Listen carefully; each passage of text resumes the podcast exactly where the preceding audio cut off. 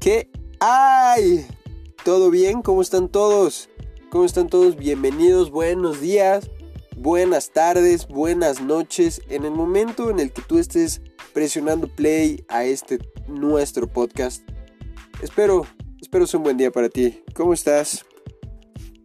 Eh, bueno, es el primer capítulo. Es el primer capítulo de Bla Bla Club. Estoy muy feliz porque ya por fin la vida laboral y de estudiante nos ha dejado un espacio chiquito, pequeño. Bueno, yo digo que es pequeño, igual se nos hace media hora, no lo sabemos. Pero nos ha dado un espacio para poder grabar por primera vez el primer capítulo de Bla Bla Club. Por favor, anota en tu calendario eh, miércoles 4 de marzo como el primer día del resto de tu vida porque vas a estar con nosotros siempre escuchando este nuestro podcast. Bueno, ya pasando a, al verdadero contenido. Eh, te voy a explicar cómo funciona al menos esta sección. Que ya se me, de hecho, por esta sección fue que se me ocurrió hacer un podcast. No quise hacer un podcast entero de esta sección porque se me hizo que iba a ser repetitivo, pero la sección como tal me gusta mucho y te la voy a contar. La sección se llama Todo lo que quería saber de... Y bueno, vamos a traer gente eh, de diferentes profesiones, diferentes... Bah, tú me entiendes, ¿no? Y el día de hoy lo vamos a estrenar con una persona, la cual yo estoy muy feliz que esté aquí con nosotros, que ella va a estar aquí contándonos y bueno, haciéndonos saber todo lo que queríamos saber de, bueno, en este caso lo, lo que ella vivió, lo que ella es, etcétera, ¿no? Así que esta es una de las secciones que va a haber en el podcast y hay, que decir algo, ¿no? Nosotros somos principiantes, nosotros no somos radiolocutores, nosotros no dedicamos a la comunicación, nosotros solo estamos pues contando cosas. Estamos que la gente nos escuche y a final de cuentas esto es de nosotros con amor para ti y bueno, si nos equivocamos, perdón, ¿no? Si por ahí se escucha un sonido este, que no, no tenía que sonar, perdón. Esto se hace enteramente, eh, primitivamente desde un celular, no tenemos micrófonos, no tenemos... O sea, sí tenemos micrófonos, pero, pero, ¿dónde está la magia, la chispa? Así que bueno, eh, sin más, sin más retraso, vamos a presentar a nuestra invitada del día de hoy y quiero que la recibas con un aplauso virtual. Si vas en el coche, por favor, dale dos, tres palmaditas a tu volante. Si vas en el camión, aprieta más fuerte ese tubo.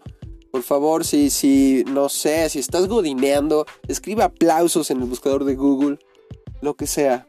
Pero un aplauso enorme y virtualmente para eh, Fernanda Rivera, que es nuestra primer invitada del día de hoy. Aplausos, por favor, todos. Hola. Hola Fer, ¿cómo estás? ¿Todo bien? Todo muy bien. Bueno, me da, me da mucho gusto que estés aquí. Me da mucho gusto que estés aquí. Eh, realmente no nos costó nada de trabajo convencerte, ni siquiera te estuvimos este, esperando desde mucho tiempo. Realmente te agradezco que estés apoyando este proyecto eh, nuevo y que bueno pueda ser nuestra primera invitada con esta esta maravillosa historia que nos vas a contar el día de hoy. Eh, bueno, preséntate. ¿Quién eres? Eh, ¿A qué te dedicas? Eh, va, preséntate. Bueno, pues hola, hola a todos. me da mucho gusto estar aquí, la verdad es algo que me gusta contar, lo que les voy a contar es algo que, no sé, me nace, me gusta compartir esta historia. Y yo soy Fernanda, como ya dijeron, me gusta que me digan Fer. Soy una godín completa. Vaya, eso soy, estudié actuaría. Pero bueno, eso es lo de menos. Tengo 23 años y lo más interesante eh, viene ahorita. ¿Quieres que lo diga tú o lo digo yo? bueno, eh, vamos a explicar la dinámica, ¿va? Eh, Fer nos va a contar el por qué está aquí. Vamos a llamarle, nos va a contar su historia y posteriormente nos va a contar pues, todo lo que queríamos saber de esta historia. Así que Fer, si resumidamente, si resumidamente nos puedes dar, por favor, resumidamente danos un resumen de de por qué estás aquí. ¿Quieres que, que, yo, yo lo voy a decir?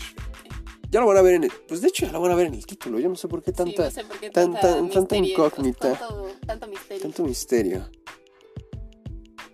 Eh, todo, todo lo que quería saber de una sobreviviente de cáncer. Así es, señoras y señores, todo lo que quería saber de una sobreviviente de cáncer, con todo el respeto para todas las personas que nos estén escuchando aquí. Con todo el respeto del mundo se está haciendo este programa eh, para muchas cosas. Esto no es morbo, esto no queremos que sea, eh, si lo quieres llamar entretenimiento morboso tampoco, pero nos gustaría que fuera fuera de, de- de- de- un capítulo de un podcast, nos gustaría que para igual, igual y tú que nos estás escuchando, que estás pasando un momento difícil, parecido o igual y no parecido a lo que vamos a estar platicando el día de hoy, que veas cómo la esperanza, la felicidad, el amor y, y bueno, entre otras cosas, puede hacer que salgas adelante. Entonces, si nos puedes contar un poquito, en resumen, tu, tu historia con, con esta enfermedad. Bueno, pues ahorita justamente este mes cumplo tres añotes ya de, eh, de que me lo hayan detectado. Yo tuve cáncer de ovario. Eh, ¿qué- ¿Cómo les cuento? ¿Cómo empezar esta historia? Eh, Cuéntanos, a ver, cuéntanos cómo... ¿Cómo? Pues, pues, pues ahora sí que cómo, ¿Cómo empezó. empezó? ¿Qué, Claro. qué, qué, qué- qué pex? ok, la verdad es que empezó como si nada. Estuve como yo creo que varios meses todavía iba en la universidad. Estaba como un poco estresada con exámenes y todo eso. Y la verdad es que me sentía un poco como inflamada del estómago. Bueno, eso era como yo lo describía. Me sentía como... Es más, hasta llegó- me acuerdo perfecto que llegó un momento donde dije, creo que estoy comiendo muchas galletas. Esa fue mi... mi Esas, esas, esas malditas Ritz. Efectivamente. No, la verdad es que sí, sí pensé, creo que estoy comiendo muchas galletas. Y ya, total que hubo un tiempo donde yo dije, bueno, pues tengo que ir al ginecólogo por, pues, por salud, o sea, en general, la verdad yo no pensaba nada. Hice una cita, fui al ¿Y, y ginecólogo. cuántas ya? O sea, era, era la primera vez que ibas, era la segunda, era, o sea, cuéntanos. De hecho, era la primera vez que iba, o sea, nunca había ido porque lo dejaba, como que decía, "Meh, no importa, o sea, no es importante, como que me daba igual, la verdad. ¿Qué está mal? Niñas, si me están escuchando, vayan al ginecólogo, no tiene nada de malo, es como si fueras al dentista. O sea, tres años tiene y tú tienes 20... Tres. Tenía O 20 sea, tu años. primera vez, o sea, lo digo como pregunta seria porque yo claramente no, no estoy empapado del tema. Tu primera vez en un ginecólogo fue a los 20 años, Sí. ¿eso está mal o está Sí. bien? No, pues, según yo está mal. Según yo, la verdad es que no estoy segura cuándo sea la edad correcta para ir. Pero creo que tienes que ir desde la primera vez que pues tienes la regla. La primera vez que te baja. Y pues yo no fui. La verdad es que a mí toda mi familia me decía, tienes que ir, mi mamá, bla, bla, bla. Pero no sé, o sea, como que yo decía, ay, sí, luego da igual, no sé. La O sea, verdad, ver- entre otras cosas también, obviamente me daba pena. O sea, no sí, sé. bueno, claro, también. Pero a ver, dale stop. O sea, tu primera, tu primera vez sí. en esta cita y te salen con esa bomba. Claro, exacto. Como yuca, esa, esa bomba. Todo el que llegué, muy, yo muy normal, entré a mi cita, me revisan, me, obviamente me piden como todo mi historial, muy normal, me pasan y me dicen así como de, oye, pues te vamos a revisar. Me empiezan a revisar y de la nada me dicen, una de dos, o estás embarazada o tienes un tumor. ¿Qué? Y yo, ¿qué? O sea, fue como así una super bomba gigante, obviamente no sabía qué hacer, entré ¿Y, en super cuál, shock. cuál preferías? No, pues ninguna. No Sí. quería ninguna. Obviamente en ese momento no, no, no quería nada de eso. Y pues nada, Oye, o sea, ¿y ¿estabas sola en ese momento o estaba un familiar contigo? O sea, cuando vino esa pregunta, ¿estaba de que un uno y uno? ¿O estaba.? no, estaba uno y uno nada Ah. más. O sea, sí, alguien me acompañó, pero la verdad es que adentro yo estaba solita. Ok, ok, menos mal. Digo, dentro de los males, mínimo que se resgate un poquito. Bueno, sí, sí. Y pues nada, o sea, me dijo, o sea, ella me- obviamente era una doctora, me empezó a decir, eh, mira, no te preocupes, no creo que sea nada malo, eh, te vas a tener que hacer unos estudios y la verdad es que yo creo que todo va a salir bien. Y, lo, o sea, lo peor es que en ese momento me dijo, hay cosas más feas, me enseñó como unas fotos así de una paciente que tuvo cáncer, que obviamente en ese momento nadie pensó que fuera cáncer, ¿no?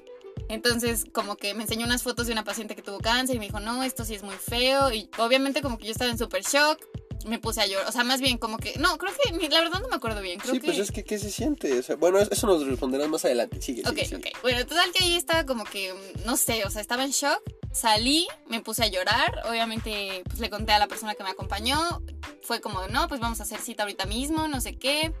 Este, todo, ¿no? Hice mi cita para los estudios, todo normal. Y me acuerdo que, pues obviamente, ah, me acuerdo perfecto que ese día mi mamá se iba de viaje. Entonces yo le hablé por teléfono y le dije, ¿estás en la casa? Sí, sí, ya me estoy yendo. Y le dije, no te vayas, espérame y ya voy para allá, te quiero decir algo. Obviamente no se lo quería decir por teléfono, ¿no? Sí, pues claro. y me dijo, no, ¿en cuánto tiempo llegas? Porque ya me tengo que ir. Y yo, no, pues llego, no sé, ejemplo, en 20 minutos. Y me dijo, no, es que no me da tiempo, ya me voy. Y se lo tuve que decir por teléfono, o sea, literal fue como, este, acabo de ir al, pues, ves que, o sea, ya le había dicho que iba a ir al ginecólogo. Y pues le dije como, estoy, o sea, me acaban de decir que tengo un tumor, así. Obviamente fue como una super bomba para mi mamá. Y pues nada, o sea, ni modo, se tuvo que ir. Me dijo, obviamente ya después supe que no, disfrutó, no disfrutó nada del viaje, o sea, nada, nada. Y el lunes, o sea, eso fue un viernes, me acuerdo. Y el lunes eh, fueron los estudios. Y pues ya Sí, salieron los porque, estudios. A ver, perdón. No a pasa ver, nada. obviamente, al, al menos yo y no sé cuántas personas que nos escuchen, cuando escuchamos tumor, claramente se relaciona luego, luego. O sea, ¿qué, qué se relaciona con cáncer? O sea, Creas o no, yo no, o sea, en ese momento no lo relacioné. O sea, pero fue como que no, o sea, no, no, no sabía qué esperar. O sea, como que era algo que nunca pensé que podía tener yo. O sea, no era algo que estuviera como cercano a mí. No, no sabía ni qué esperar, pero sí, yo no lo relacioné ¿tienes, con la palabra ¿Tienes cáncer. familia? ¿O algo No, cercano? No, nadie de mi familia ha tenido cáncer. Yo creo que igual y familia lejana, pero alguien cercano que yo conozca nadie ha tenido. Bueno, y cuéntanos, eh, bueno, el, el proceso igual, igual y, y ahorita más adelante, este, hacemos hincapié, pero, pues, o sea, cuéntanos a grandes rasgos qué, qué- qué fue lo que, lo, lo que, lo que siguió. Bueno, pues de ahí eh, fuimos con los varios doctores, nos dieron su opinión, etcétera. Me dijeron, bueno, lo importante es quitártelo. Bueno, para esto, para aclarar, el tumor, yo tenía un tumor de 12 centímetros. O sea, era una 12 cosota gigante. O sea, es como una, es como una mano Es abierta, como una mano abierta, efectivamente. O sea, estaba súper grande. pero era de, de, de, ah, ahora diámetro. sí, ah, ok, Sí. de diámetro. Sí, o sea. Era O una... sea, era un erizo, esa madre, era un erizo. Era una cosota gigante. Y bueno, eh, obviamente me dijeron, lo primero que tenemos que hacer es quitártelo. Eh, me hicieron varios estudios, de hecho me hicieron varias pruebas como de marcadores tumorales, que son las pruebas que... Sí, eso hacen sí lo, para- había, lo había escuchado, marcadores tumorales, me suena.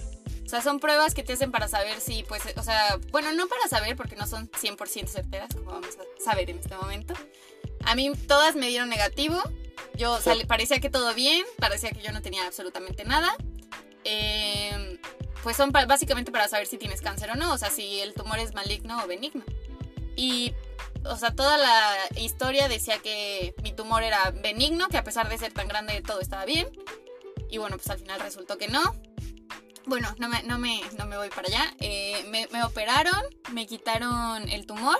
Y obviamente, como todas las operaciones de este tipo, las mandan a analizar y al final de cuentas resultó que pues era cáncer. Uh. Y, o sea, me acuerdo perfecto. Eh, el día, o sea, me iban a quitar los puntos de mi primera operación. Cuando fuimos al doctor a que me quitaron los puntos. Y como que, no sé, todo estaba muy raro. Llamaron a mi mamá así como a un cuartito para que se fuera. Y le contaron algo, regresó y como que no sé, todo muy extraño. Y ese día fuimos a comer. Obviamente yo estaba muy feliz porque ya, según yo, ya había terminado, como que ya estaba terminando ese ciclo, ¿no? Y. Y pues no. O sea, y obviamente fuimos a comer y mi mamá me soltó así de que te tengo que decir algo, te van a tener que operar otra vez, no va a pasar nada. Resultó que, o sea, tú tranquila, pero para todo esto en ese momento nadie decía la palabra cáncer. Creo que es como un estigma mucho, o Sí, sea, claro, muy grande que todo el mundo estigma- tiene. O sea, decir la palabra cáncer es como, ay no, o sea, no, no, horrible. Y pues, o sea, no sé si, o sea, sí es feo, obviamente, muy feo, pero pues te acostumbras, o sea, para mí ya no, no me cuesta decir. Yo creo que esta historia que te cuento, antes al principio, o sea, no, no podía ni contar, o sea, me ponía a llorar. Sí, claro, como, como a- ahora sí que como todos los traumas se, se superan y, y se puede se puede hablar de esto. Y bueno, entonces nos operaron una vez, salió posteriormente un resultado positivo y después nos vuelven a operar y qué es lo que, lo que prosigue. Bueno, y esa segunda operación fue para... Para quitarme el ovario. Ah, ok, ok, ok. Sí. Oh. O sea, resultó, de hecho, la primera vez el doctor me dijo, si hubiera sabido, o sea, la verdad es que la primera vez trataron de salvar muchísimo mi ovario, tuvieron como muchísimo cuidado, etcétera, como que en salvarlo, que no, porque obviamente, o sea, el tumor estaba pegado al ovario. Entonces, cuando lo quitaron, pues fue como que, o sea, tuvieron todo el cuidado, etcétera, para que al final, pues me tuviera que quitar el ovario, ¿no? La segunda vez, obviamente, pues ya no fue igual. O sea, fue mucho más difícil. Yo ya no tenía como todo el mood. O sea, me acuerdo que en la primera operación me comía todo lo que me daban, tenía como toda la actitud. Me decían, tienes que caminar. Así, me acuerdo perfecto. Me paraba con mi carrito este que yo le decía el perro. O sea, la cosa esta donde cuelga el, el suero, El ahí iba yo suero, con mi sí. perro paseando por todo el hospital. Y tenía toda la actitud, o sea, la verdad es que la actitud es súper importante. Y me, me di cuenta porque la segunda vez, la verdad es que yo estaba súper bajoneada, obviamente estaba muy triste. Y ya no me comía toda la comida, o sea, ya no me paraba. Me sentía peor, o sea, como que me pusieron un catéter aparte porque obviamente en ese momento yo ya sabía que me iban a tener que hacer quimios. Oye, Sí. que para los que no saben como yo, ahorita ya lo sé, pero en su momento claramente no lo supe. ¿Qué es un catéter? Un catéter es una. Es como un aparatito, un circulito con un tubito. Que el tubito te lo meten en la vena Ok, que va al corazón. ok, eso está en el pecho. Está en el pecho, efectivamente. Y es para. O sea, bueno, yo creo que mucha gente que ha escuchado acerca del cáncer es como. eh, que pues se te pueden romper las venas de tanto, como que de tanta medicina, porque la medicina es muy fuerte. Entonces te ponen el catéter para que. O sea, en general, si tienes. O sea, bueno, hay diferentes tipos de quimioterapias, ¿no? Y. eh, cuando empiezas a. o sea, bueno, con las quimios si o sea, si son seguidas o si son muy, una cantidad muy grande, te recomiendan ponerte un catéter para que no se te lastimen las venas. Pues a mí me pusieron un catéter que pues va en el cuello. Bueno, no, no digo no en el cuello, abajo del cuello, o sea, como en el pecho. Ok, del Y- lado izquierdo, obviamente, está el corazón. O sea, la verdad es que no estoy segura de qué lado te lo ponen, pero yo lo tengo del lado derecho. Ok, mira ¿Derecho? Sí, derecho. qué curioso. Y bueno, total que obviamente la segunda vez yo ya estaba muy bajoneada, me sentía muy mal, me tardé mucho más seis días en salir, estaba muy triste, pues no sabía qué esperar, estaba muy nerviosa. O sea, yo creo que mucha gente no sabe ni siquiera, o bueno, yo al menos me acuerdo que ni siquiera sabía que era una quimioterapia. O sea, sabía la palabra, sabía que, no sé, o sea, sabía lo básico, ¿no? Que se te caía el cabello, que, etcétera. Que vomitadas, no lo sé, o sea, pero no sabía ni siquiera qué era, ni cómo se aplicaba, ni cómo era. Y. Y este. No sé, o sea, no, no sabía qué esperar, no, no. no sabía nada, básicamente. Pues sí, ¿quién, quién, quién sabría algo en ese momento, no? O Claro. sea, es una noticia que... Oye, o sea, es- eh, o sea puede des- destruye muchas cosas, ¿no? O sea, destruye, en el peor de los casos, destruye el núcleo familiar, destruye la economía familiar, destruye, bah, destruye muchas cosas. Pero bueno, eh, tuvimos la quimio. ¿Qué pasó después? Bueno, pues comenzando, antes vamos a empezar a lo bueno, lo de las quimios. Eh, cuando me dijeron, bueno, pues ya cuando ya, yo ya sabía que tenía que ir a quimioterapias y todo eso, eh, la verdad es que tuve la oportunidad, gracias a Dios, que mi familia tuviera las posibilidades económicas de tener eh, un doctor particular. Y Ok, o sea, fuimos- nada de esto fue en... Ahora sí que en seguro.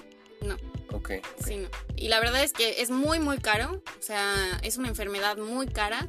Los tratamientos son, no, o sea, increíblemente caros. Cosas que no te imaginas. Una sola inyección, vacunas, eh, sueros, son extremadamente caros. Y bueno, total que yo llegué mi primer día, me acuerdo que llegué y todo el mundo parecía que como si se conociera. O sea, lo que sí me sorprendió es que había muchas más mujeres que hombres en la sala esperando. Todas esperando pasar a su quimioterapia. Y como si fueras niño nuevo en la escuela, así llegué y yo no sabía qué hacer, toda sentadita ahí, callada, sin saber qué hacer. Y todos así como, no te preocupes, es tu primera vez, ¿verdad? No, pues sí, no, no te preocupes, no pasa nada, no se siente nada. El doctor es buenísimo. Este. Y así como que me presumían entre todos. Y bueno, yo tuve 10 quimioterapias, fueron 5 eh, seguidas, una semana completa, luego una semana de descanso y otra semana completa. Y a mí sí desde el principio me dijeron que se me iba a caer el cabello. O sea, literal desde el principio me dijeron... Claro, ese es otro punto que no... No, no habíamos mencionado, pero es súper importante. Creo que como mujer es un poco difícil, como... No sé, creo que es un estigma también que tenemos como muy arraigado, como que es muy importante tu cabello, que esté bonito, largo, no, no lo sé. Y obviamente pues me costó mucho. Eh, claro, sí. O sea, yo me acuerdo perfecto que dije, me acuerdo perfectamente, dije, no, no, hay personas a las que no se les cae el cabello y esto es cierto, hay personas, son muy poquitas y obviamente depende del tipo de quimioterapia que te den. Sí, porque a ver, también hay que aclarar, igual y hay alguien que no lo sabe, yo soy una persona muy ignorante y yo antes de saber todo esto, no, pues obviamente no, no puedes saber lo que no sabes. Claro. Entonces, yo pensaba que se caía por la enfermedad, más no por el tratamiento. Efectivamente, no, la, enfermedad en sí, o sea, si tú tienes cáncer y, por ejemplo, no sé, por alguna razón no tomas eh, la medicina, que pues bueno, son las quimioterapias, eh, no se te va a caer el cabello. O sea, el cabello se te cae por las quimioterapias, porque en sí no hay una cura como para el cáncer específicamente. Lo que hacen las quimioterapias es matar las células que se generan muy rápidamente. Esto, o sea, es, es como una peculiaridad que tienen las células del cáncer, pero obviamente hay otras células que también se reproducen rápido, entre ellas el cabello, las uñas, exacto. Entonces, este, es por eso que se te cae el cabello. Y bueno, yo me acuerdo que dije, no, no pasa nada, mi cabello es muy fuerte, no me lo voy a cortar. Me lo voy a cortar para que sea todavía más fuerte, porque yo en mi cabeza no sé por qué pensé que si lo tenía chiquito era más fuerte. Y bueno, eh, me lo corté, al final, pues ni modo, ¿no? Pasó lo que, tenía, que pasar, que pasar, sí. Efectivamente. Y pues bueno, yo tuve la, dicha de tener un, el mejor doctor, la verdad lo recomendaría 100%. Eh, no sé si le sirva de algo a alguien, pero si es que tienen la oportunidad de ir, podrían ir. está en el Hospital Pedregal, en la Ciudad de México, es el doctor Sincer, muy buen doctor. No es patrocinio. No es patrocinio, de verdad que no. De verdad que yo creo que no tiene él ni idea, o sea, sí, si me ve claramente sabe de quién soy, pero, o sea, lo recomiendo ampliamente porque yo sé todo lo que hay detrás de esto del cáncer, de vómitos, de sentirse mal, de sentirse débil. Y sí, o sea, sí me sentí mal, sí fue difícil, pero nunca vomité. O sea, de verdad que ese doctor le dio al clavo. Y bueno, ya, o sea, para la historia, porque ya se nos alargó mucho la historia. Yo dije, ahora ser de 15 minutos. No, claro que no, yo me extiendo eh, con esta historia. no, y tantos detalles que podría contar. No, y ahorita los vamos a preguntar, pero llegamos a, al momento en el que nos dicen, no, pues sabes qué, ya estamos curados o, cómo, cómo funciona eso. Pues no, o sea, no funciona así. O sea, obviamente, bueno, no es como que estés curado, pero ya no tienes como, eh, ¿cómo decirlo? Como rastro de ese tipo de células en tu cuerpo. Te hacen obviamente varios exámenes, pero esto ya es de por vida. O sea, toda tu vida vas a tener que hacerte estudios cada cierto tiempo yo en mi caso cada eh, seis meses, en este mes justamente me tengo que volver a hacer otros estudios y se supone que ya de ahí a un año. Pero sí, esto es para siempre. Bueno, pues sí, es, para siempre. Este... Bueno, vamos a llegar a, la parte, ahora sí que realmente es lo que querían saber de... Eh, la dinámica fue la siguiente, pusimos en, las historias de Instagram de Fer que después les pasamos su, su Instagram para que le vayan a dar follow y le digan, hey, escuchamos tu historia en, en, Bla Bla Club. Este, pusimos, pues bueno, si, si, si me pudieras preguntar algo, ¿qué me preguntarías?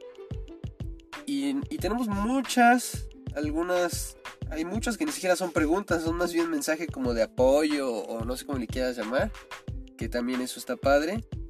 Pero mira, eh, vamos a empezar por una pregunta a ver, vamos a ver, vamos a ver. Mira, esta es de usuario o usuaria, porque no veo bien su foto. Este, Netona Bechica Hernández. Que dice, ¿lo sientes venir? No, como les dije, yo pensé que eran galletas. O sea, no, no, no, no lo sentí. Yo, yo pensaba que todo era culpa de las galletas y ya. Galletas. Esperen, algo muy importante, síntomas que sí sentí eh, antes. O sea, antes, que obviamente no me daba cuenta, porque pensaba, por ejemplo, que eran galletas. tenía muy inflamado el estómago, bueno, como esa parte. Me daban muchas ganas de ir al baño. eh, si me acostaba, sí me sí- o sea, la verdad es que nunca puse tanta atención, pero si me acostaba sí se me veía pues el bultito.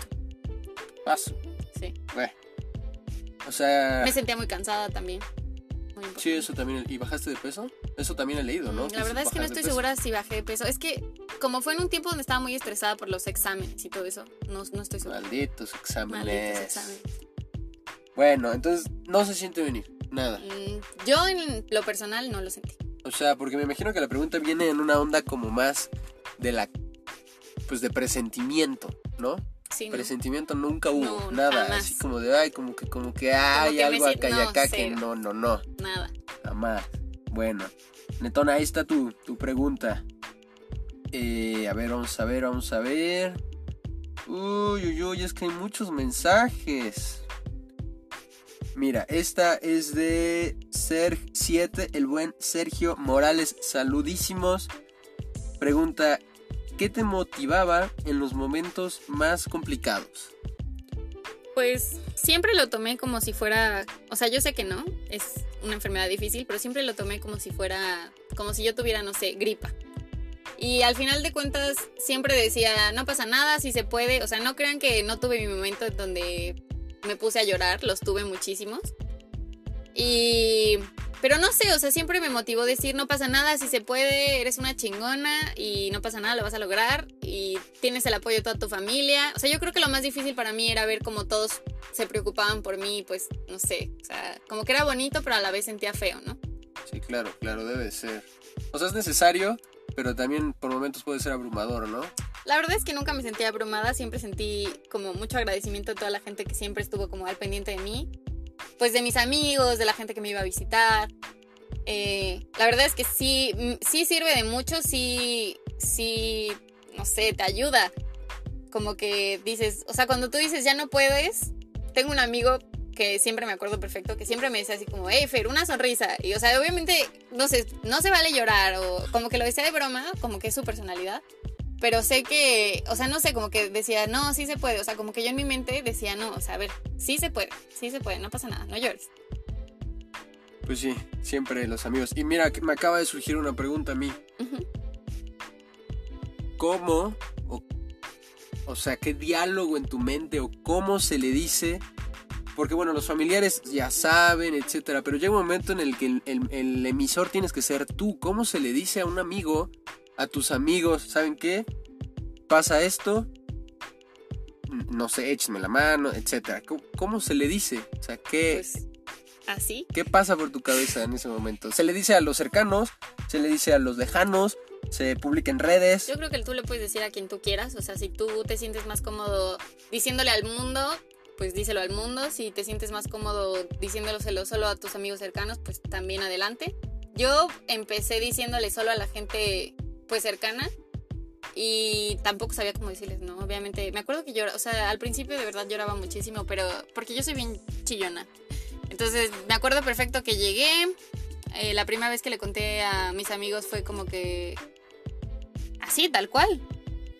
Es que me acaban de... Pero, o sea, que una junta, o sea, hey, les No, tengo no, que decir no. algo, o estaban ahí sentados. eh, Estaban sentados, bueno, y- hay un, estaban sentados en unas mesitas en mi escuela.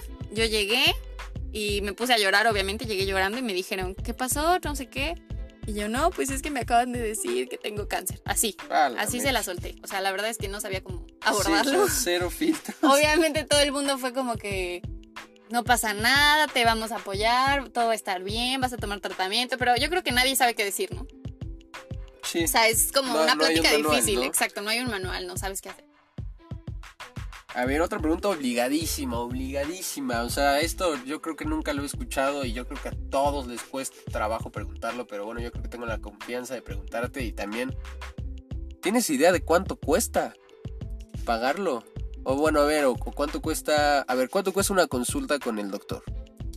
Una consulta con el doctor cuesta dos mil pesos. O sea, por ir, sentarte y que te vea nada más, cuesta dos mil pesos. La verdad está caro Dos mil pesos. y no es nada comparado con lo que cuesta la enfermedad. La verdad es que no tengo un monto en mi cabeza.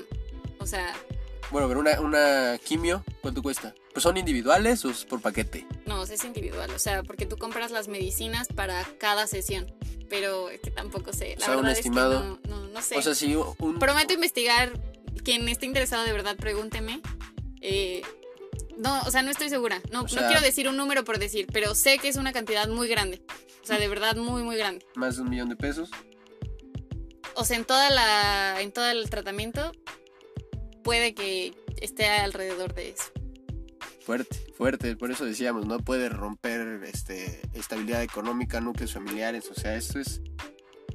Pues también... Por eso hay que tener un seguro, ¿no? Digo. Claro. Eso sí, ¿eh? Bueno, los seguros son bien piquis, obviamente. Sí, ¿cómo es contratar un seguro después de, No. de esta enfermedad? Porque, a ver, que yo me acuerde, los seguros te dicen como de, oye, has tenido esto y esto y esto. Y si has tenido algo, como que ya te la hacen, este... No, pues de hecho, por ejemplo, en mi familia, eh, mi hermana tiene un seguro y yo otro porque el que tiene mi hermana a mí no me aceptaron. O sea, literal, me dijeron, no, no, no te podemos dar un seguro. Así, o sea, es difícil. Sí, pues se, se, se cubren. Claro.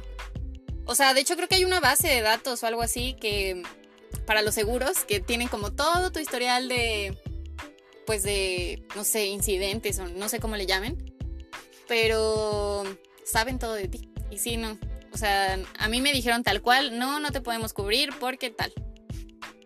O sea, los odiamos. Pues, o sea, al final de cuentas todo Ustedes es, saben quiénes son. pues todo es un negocio, ¿no? Pero sí, pues sí, qué mala onda. sí. Mira, aquí tenemos otra pregunta. A ver, a ver, a ver, a ver, a ver. De, de- de tus followers. Es que de verdad hay muchísimos. O sea, la pregunta en lugar de decir era pregúntame algo, pareció que decía dime algo que pienses de mí, que está súper bien. Pero, a ver, mira, este de, de Karen MRJ, que además es tu hermana, te dice que cómo le hiciste. Ella además lo puede decir de buena, de, de buena fuente, porque ella estuvo ahí. Dice que Claro. cómo le hiciste para tener una sonrisa todo el tiempo, cómo se le hace. Pues no sé. o sea, en general me considero una persona bastante alegre, positiva. Y siempre trataba de sacar el lado bueno. O sea, no sé, sí lloré muchísimas veces, me costó. Y años, ¿eh? O sea, no crean que así bien fácil ya después lo andaba contando por el mundo. Actualmente creo que hay mucha gente que me conoce que no sabe. O sea, bueno, no sé. Yo digo, quién sabe, ¿verdad? Pero hay gente Secreto a voces. secreta voces de gente que creo que no sabe pues esta historia, ¿no? De mí. Y no sé, o sea, siem- siempre trato de ver el lado positivo a las, a las cosas. En este caso, pues el lado positivo era que pues se pude salir adelante, que sabía desde un principio que decía, no, o sea, sí se puede y lo voy a lograr.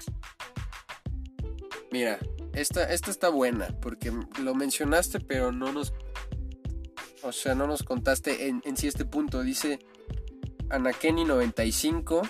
Dice: ¿Cómo fue perder tu cabello? Siento que para una mujer es súper importante y aún así, y se nos corta la pregunta, pero bueno, la pregunta está: ¿Cómo fue perder tu cabello? O sea. Ah, mira, aquí me está enseñando cómo se puede. Ah, uff. Siento que para una mujer es súper importante y aún así. Ah, no, se quedó o igual. sea, ahí se queda igual. Ah, no, ya sé, ya sé. Bueno, pero en lo que vemos, ¿cómo fue? ¿Cómo fue perder tu cabello? Em, pues fue, obviamente fue muy feo, fue muy difícil. O sea, pero ¿cómo es? O sea, tienes la quimio y un día vas caminando y, y- y Bueno, ¿qué pasa? yo, o sea, yo por lo menos de mis 10 quimios que les digo que fueron, fueron 5, espaciado una semana y luego las otras 5. Pasó mi primer semana y me acuerdo perfecto que el viernes de esa semana, que fue mi última quimio de esa semana, la enfermera me dijo, ya te tienes que cortar tu cabello. Así. Y yo, "Eh, ¿qué? y pues como les digo, me lo corté chiquito, pero no me lo corté. Yo, yo decía, no, no pasa nada, estoy bien, si se puede, mi cabello va a aguantar. Y un día caminando en la plaza casualmente, eh, íbamos toda mi familia, me acuerdo mis abuelitos, mi hermana, mi mamá y yo. Este, bueno, íbamos todos pues, íbamos caminando y de repente así como que me toqué el cabello y sentí que se me cayó un cabellito, lo vi y como que me fijé, o sea, obviamente me fijé de más, o sea, yo, pens- yo pienso que inconscientemente obviamente O estaba... sea, uno, uno, Uno, literal, la literalmente uno. Yo creo que ahorita se me cae, se me cae, o sea, se me caen muchísimos más si me paso los dedos por el cabello. Pero vi ese uno, lo vi y como que vi la raíz y, o sea, normalmente se te cae por quiebre, no desde la raíz. Y este tenía una raíz. Y obviamente fue como, no sé, fue, o sea, me puse a llorar, literal. Me puse a llorar ahí en la plaza en medio de todos. Y este, y pues ya, ni modo, o sea, de ahí me aguanté, obviamente también. Me esperó muchísimo, se me caía el cabello horrible cuando me bañaba. Pero nunca se me notó, o sea, siempre también he tenido mucho cabello Entonces nunca, nunca me vi pelona, o sea, de que antes, ¿no? Obviamente después sí me vi pelona. Pero no, o sea, no se me veían, no se me veían como hoyos, pero la verdad es que se me caía muchísimo cabello. O sea, yo, yo llenaba un bote de basura. de Ah, su mecho. Y, por ejemplo, me acuerdo perfecto que la última vez que salí de que a una fiesta, ya se me estaba cayendo el cabello a pedazos, pero yo no, o sea, iba así como sin moverme, hasta me daba miedo. Así como que iba a una, bueno, no, no una fiesta, fui a una cena de un amigo de un cumpleaños y se me caía el cabello literal a pedazos. Y pues tuve que decidir, Oye, ¿y usaste peluca? sí, sí, yo usé peluca. La verdad es que yo no lo recomiendo. Mi recomendación más grande para todos aquí, si es que espero que no, si llegaran a tener una situación como esta, mi, mi primera recomendación es que se rapen el cabello antes de que se les empiece a caer.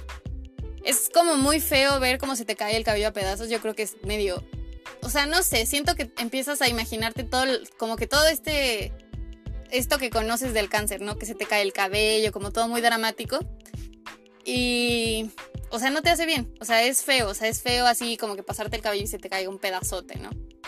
Y sí, sí es feo. Y la peluca es súper incómoda. O sea, te pica horrible, o sea, ni me gustabas. Yo siento que no me veía nada natural, no me gustaba nada. Y ahora veo como fotos de mí cuando estaba pelona y yo era bella, aún sin, sin cabello. No necesitaba Oye, esa peluca. y también pregunta obligada. ¿Cuánto cuesta una peluca? Ay, las pelucas la verdad también estaban carísimas. Yo creo que mi peluca me costó como... O sea, no, no me acuerdo también. Soy muy mala para esto de recordar precios. Pero yo creo que me costó como 6 mil pesos. ¡Ah, su perra! ¡Seis mil pesos! Sí, carísima. Muy cara. Oye, y, Y ni ver, me gustaba. O sea, la No, compré pues porque era la única. También otra cosa, si sí quieren usar peluca, eh, si alguien que me está escuchando y tiene, tiene esta necesidad, háganlo con tiempo. O sea, busquen una peluca que les guste, vayan a varios lugares. Obviamente yo lo hice en el momento en el que de verdad mi cabello ya, o sea, yo tiraba cabello por todos lados. O sea, dejaba el coche horrible así lleno. O sea, no. Una cosa muy fea y obviamente ya lo tuve que hacer como de sí o sí. O sea, tiene que ser ahorita porque ya no puede ser que ande tirando cabello por todos lados. Claro, oye, y también con todo respeto es la pregunta. O sea, es que no sé cómo decirlo de otra manera, pero, o sea, hay, hay, hay modelos, o sea, hay de que chino, Sí, lacio, sí, sí, sí. güero. Sí, tal cual. Y tú puedes elegir. Como si fuera de belleza, sí, tú puedes elegir la que tú quieras, obviamente. Cuestan diferente, mientras más larga cuesta mucho más cara. Eh, la mía se me, o sea, a pesar de que fue tan cara, se me maltrató súper feo, o sea, después la tuve que cortar, no me gustó. porque tiene un cuidado, ¿no? Me imagino Claro. que se tiene que peinar, ¿no? Exacto, sí, Ciertos tienes, sí, sí, sí, productos. o sea, no le pones nada, bueno, yo no le ponía nada, pero sí la tenía que cepillar y una cosa muy difícil, no se las Sí, recomiendo. Yo sí. preferí, yo si fuera ustedes, de verdad, yo me ponía un pañuelo y me veía, o sea, pueden meterse en algún momento a mi Instagram si es que algún día lo llegan a ver. Y era, o busquen como en internet cómo ponerse pañuelos para la gente que no tiene cabello, Las- no las mascadas, ¿no? Exacto, exacto. Oye, si vieran su cara sabrían que de verdad odia las pelucas. O Sí. sea, de verdad No. las detesta. Y esto me lleva a otra pregunta. ¿Qué se siente ir caminando por la calle con tu mascada? ¿Sientes las miradas? No se sienten. Y si se llegan a sentir, ¿provoca algo en ti? Pues yo me sentía más incómoda con la peluca que con la mascada, la verdad. O sea, me acuerdo que también me fui de viaje después de esto. Y en mi viaje fue a la playa. Obviamente no me podía llevar la peluca porque pues, cero higiénico. Sí, claro. Y yo iba por la vida así, sin peluca o con mis mascadas. Y mil gente me chuleó, ¿eh? Me decían como de, oye, qué bonita. No sé, o sea, me sentía mucho más cómoda así que con la peluca. Con la peluca no me sentía yo, que me sentía incómoda. O sea, en tu experiencia te da más seguridad no tener la peluca. Digo, tampoco igual ir a... pues, Bueno, antes, ¿eh? O sea, exacto. O sea, al principio yo me acuerdo perfecto que dije, no me voy a rapar si no tengo una peluca. O sea, no, yo no quería estar pelona, yo no, o sea, no quería. Obviamente después de ver mi peluca, que no me gustó, no me sentía yo, etcétera, pues ya, pues tuve que recurrir Pues a las sí, ya mascadas. no hay de otra. Sí. Oye, y aquí hay una que igual y ya va a ser de las últimas porque se nos fue duro el tiempo. Que a mí realmente me pareció interesante. De un usuario que se llama Sandy the Human. Gran, gran usuario, Sandy. Pero, a ver, mira, te la voy a leer como tal. Dice, no va a caber mi pregunta en la cajita porque necesito explicarla. Pero tú qué opinas de la expresión en la que dicen que las personas con cáncer son luchadores? y ese tipo en general de expresiones. Ok, ok. Eh, una vez leí a una chava que tuvo cáncer que decía que estaba muy mal decir eso, porque hacían ver o parecer que la gente que fallecía de cáncer no había luchado lo suficiente y que era poner mucho peso sobre las personas y también mucha responsabilidad. Lo he pensado y repensado muchas veces. Tiene más de un año que lo leí, porque así se expresan de la gente que sufre esta enfermedad. O sea, en teoría es qué piensas tú de la gente. Perdón, que la gente te diga como eres una guerrera. O sea, aquí Sandy nos cuenta que pues, leyó en algún momento que una sobreviviente igual dijo que le parecía injusto que los llamaran guerreros porque pues igual había gente que lo lograba y había mucho peso sobre tus... O sea, ¿sí se siente peso sobre tus hombros? O, tú qué opinas? ¿Crees que esto sea... ¿Qué opinas? Pues yo en lo personal creo que... No sé, o sea, yo no me siento como con un peso porque me digan que fui X, ¿no? Una guerrera o lo que sea. O que qué gran lucha. O sea, a mí me gusta. O sea, a mí realmente siento bonito que la gente me lo diga. No creo que la gente que, o sea, a ver, tenemos que saber obviamente que hay diferentes tipos de cáncer, que obviamente hay unos más difíciles que otros, hay algunos que casi casi te dan la medicina para nada más. Pero yo no creo, no creo que sea algo malo. Depende de cada quien y pues a mí sí me, a mí sí me gusta. es bonito. Oye, me acabo de recordar de otra que igual vamos a regresar un poco, pero también se me hace interesante, es la quimioterapia se siente, o sea, porque por lo que entendí es un suero que entra por un catéter a tu vena, ¿no? Sí, exacto. Realmente nunca me han puesto un suero. Lo más cercano a esto es que me saquen sangre y pues bueno, que te saquen sangre pues sí se siente como, ya sabes, ¿no? Cuando va rellenándose el tubo pues se siente algo. Se siente, ¿qué se siente en la quimioterapia? Se, se siente algo. Muchos, bueno, no sé si sea de esto, pero he escuchado que igual sienten un sabor metálico o algo así. ¿Se, mm. siente algo? No, el sabor metálico es cuando te hacen las eh, tomografías. Ahí sí ah, se ok, ok, va. Sí. Pero eh, no, no se siente nada. Es como, bueno, no, tú en este caso no sabes qué es que te pongan un suero, pero no se siente nada. Es como si te pusieran un suero y ya. O sea, nada de nada. Nada de nada. Yo no sentía absolutamente nada. Nada extraordinario. Duraba cuatro horas, estaba ahí yo sentada cuatro horas. Cuatro horas. Diarias. Diez veces. sí, estuve ahí sentada. No, no hacías nada. O sea, te podías llevar tu laptop, ver películas. Oye, y cuando sales, da hambre, da, o da calor, da frío, te dan náuseas, te da sueño, te da. Pues creo que depende, depende de mucha gente. O sea, yo, obviamente en ese tiempo dejé de ir a la escuela. Lo único que hacía era esto, o sea, dedicarme a las quimioterapias. Entonces yo salía de mis quimioterapias y normalmente yo, en lo personal, que soy muy dragona al parecer, tenía muchísima hambre, muchísima. O sea... Confirmo. Sí, o sea, yo de verdad siempre tenía muchísima hambre, entonces salía, me iba a comer algo, o sea, me atascaba y comía. Que de verdad todo el mundo decía, ¿qué onda? O sea, eres como todo lo contrario a lo que alguien conoce de la gente que tiene cáncer. O sea, yo tenía muchísima hambre todo el tiempo. Y ya regresaba, yo dormía muchísimo, o sea, me dedicaba a dormir. Obviamente necesitas fuerzas para tu cuerpo. Eh, eso me dedicaba, a dormir, comer y ya. Oye, ahorita que tocaste el tema de la escuela rapidísimo, ¿cómo se lleva el tema, por ejemplo, con la universidad? O sea, tú día llega, bueno, igual y no tú, tu familia llegó y dijo, ¿saben qué? Estamos pasando por esta etapa y ya no va a venir, se pierde el semestre, se...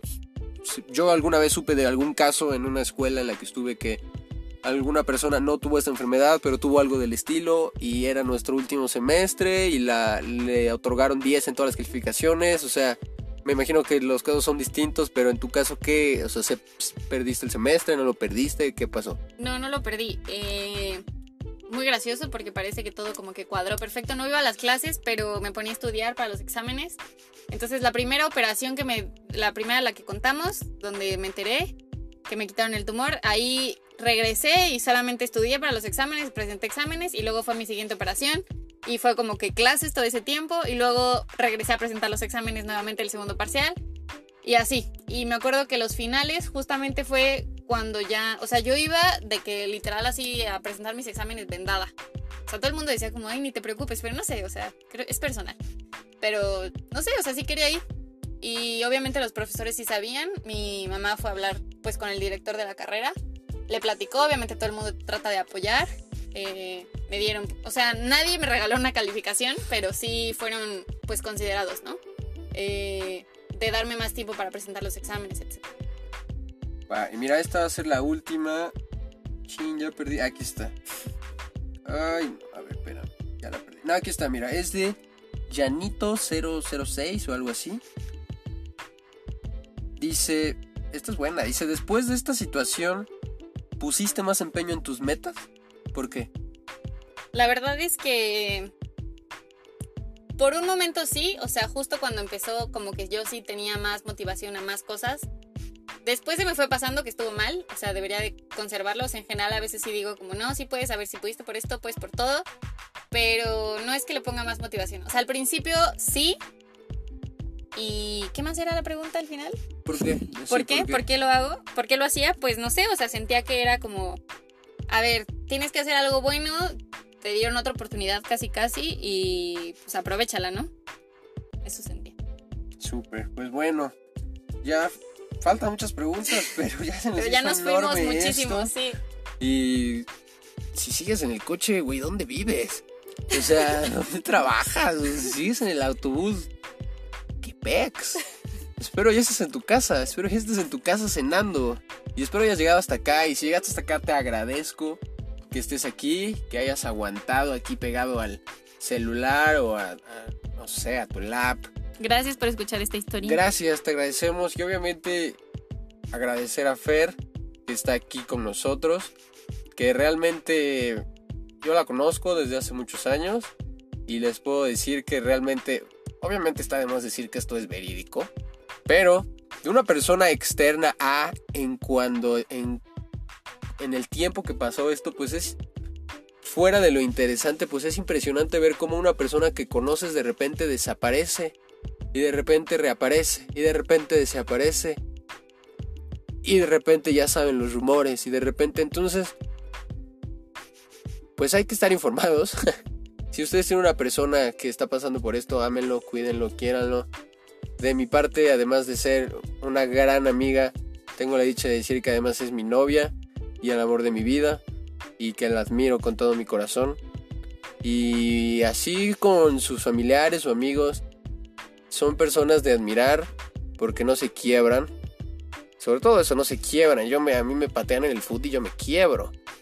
Y ella no se quiebra con nada, no se quiebra con absolutamente nada. Es algo que además yo le he aprendido. Tener una persona así cerca de tu vida es 100% enriquecedor. Te cambia la vida, te cambia muchas formas de pensar, muchas formas de actuar y eso es siempre, siempre, siempre muy bonito y muy agradecido. Y bueno, te lo he dicho y te lo repito, te amo, gracias por estar aquí. Y bueno, también gracias a ustedes. Vayan a seguirla. Eh, o, o- o pónganle en, en Instagram. Hey, te escuché. Gracias por compartirlo. Su Instagram está como arroba. Ella es Fer Rivera. Entonces es Fe. Fer. Fer. Fer Rivera J. Así, con, Con doble doble R. Fer Rivera J. Fer. Rivera J. Punto. No, sin punto. No, no, no, junto, junto, junto. Ah, Junto. Vayan, escriban un mensaje. Hey, vimos. O mándenle un DM. Y, si también pasas por el mío y me dices, oye, qué bueno que estés haciendo este podcast. Yo soy en Instagram de Max González. Yo soy. Este, ah, tengo aire anglosajón, entonces estoy como THE Max GLZ de Max González. Gracias por estar aquí, gracias por escucharnos. Te recuerdo que este podcast no está hecho por gente que estudia comunicación.